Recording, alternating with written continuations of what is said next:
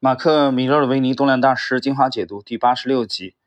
八十六集呢，我们用八十六集的内容呢，结束第八章的学习啊。第八章的最后一个问题了，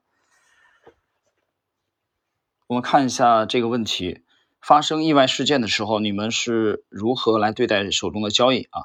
比如说你在二十美元买进，那么将止损价设置在十九美元，但价格随着新闻事件而跳空啊，比如说它以十五美元低开啊，这种情况你们怎么对待？米勒维尼回答。当我的止损被触及，我就卖出，啊，就是这么直接简单。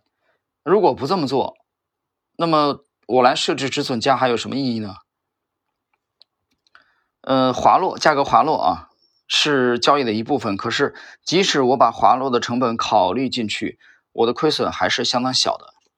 第二位，David，如果缺口是由非预期的新闻事件啊所引发的，那么跳空的开盘价。有时候就是当天的最低价，股票将在开盘后回升。既然我已经赔了这么多，不妨再给这只股票三十分钟的时间，看看市场是不是反应过度了。如果股票回升超过当天跌幅的一半，我可能会继续这个保留仓位，看看隔天会不会这个回升更多。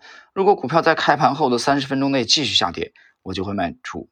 你不应该把这笔糟糕的亏损交易搞得更恶劣啊！这个它和第一位米勒尔维尼的区别就是，米勒米勒尔维尼是直接的啊，直接出局，只要触及止损，无条件的。戴维约呢，遇到这种大幅低开呢，他会考虑一下啊，观察一下前三十分钟的这个反应。第三位丹赞格遇到这种跳空低开的这种情形，我通常会等待那些逢低接手的买家入场。让他们把股价抬高一两美元，然后我才开始卖出，直到清空我所有的持仓。接着我会转向下一只出现买进机会的股票，不会再纠结于上一笔的亏损交易。经历那样的缺口之后，这只股票就完蛋了。前进吧，它已经不爱你，而且带着你的猫离你而去了。让它过去，然后往前走吧。这个后半段啊，大张哥用的这个好像。打了一个比方啊，像男女情感一样的，他不爱你就算了啊，你就放手啊，让他走好了。那么最后一位啊，马克里奇二世很经典啊，马克里奇二世的回答是四位当中最简洁的啊，最有个性的，就一个字儿卖啊，他的回答就一个字儿，还是一个感叹号，就是卖出。啊，他的观点和米勒尔维尼是一样的啊，别别要不要说那么多，太复杂了啊！什么戴维人呢？看半个小时啊，这个单三个的这个再看他能不能再啊，再反弹个一两美元再卖，嗯，没什么说的，直接卖掉。你既然敢这么走，已经是触及我的止损，我就不看好了啊！所以他和第一位米勒尔维尼一样的干脆啊，直接卖出，不再去考虑。那么。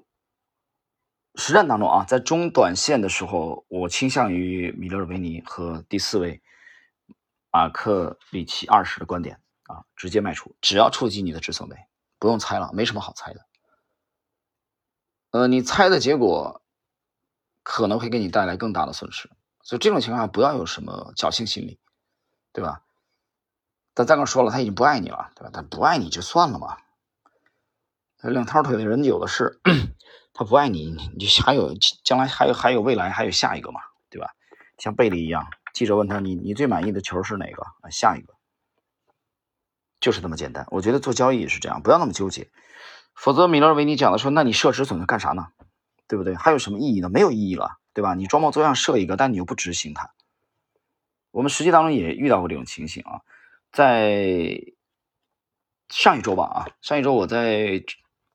喜米的这个喜马拉雅的这个喜米专享啊，我发了一个这个交割啊，直接就是五月份的一笔短线的，那个短线呢，我持有，我只持有一个晚上，大概是我记不清楚，大概是七号买进，八号卖出，反正五月初啊一笔短线的，呃，不到五十万吧，可能四十几万，结果第二天就觉得不对了。啊，开盘以后没多久就卖掉了，结果卖掉以后呢，后来下午的时候又又回升啊，又涨了，四点多，不到百分之五。啊，我是亏了百分之呃，亏了千分之，亏了千分之六，啊，百分之零点六出局的。我只持有了一个晚上，但我感觉不对。卖完了以后，下午就回升，然后当天以四点多收盘，啊，对，实际上我少卖了四个点。但是你知道，从我出去以后，那四个点的阳线拉出来很漂亮以后，从我卖出的那一天，大概第二天开始就一路的下跌。啊，从五月份到前不久跌了百分之二十几，到上周发那个帖子的时候，那个股票就是你持有不动的话啊，从那天我入场持有不动，啊，还亏价差不多百分之六，五点九几。那有人说它以后可能涨，那以后是以后的事儿。对不起，这笔交易是短线的，做突破的，明白吗？比如说那触触底你止损啊，你止损就千分之六，根本没触及止损，还没有呢。但我觉得不对，我就跑了。所以，呃，触及止损，无条件卖出，这个不用商量了。这是中短线啊。那么有的时候不触及止损，就你感觉不对，也可以卖啊。比如说，对这只钢铁的股票啊，有有人可能已经看了这个西米的帖子啊。钢铁的股票，上海的，这这个操作就是这样，只只有一天，亏了千分之六，六点三，六点五，千分之六。啊，记不清楚了，大家可以去看西米的帖子。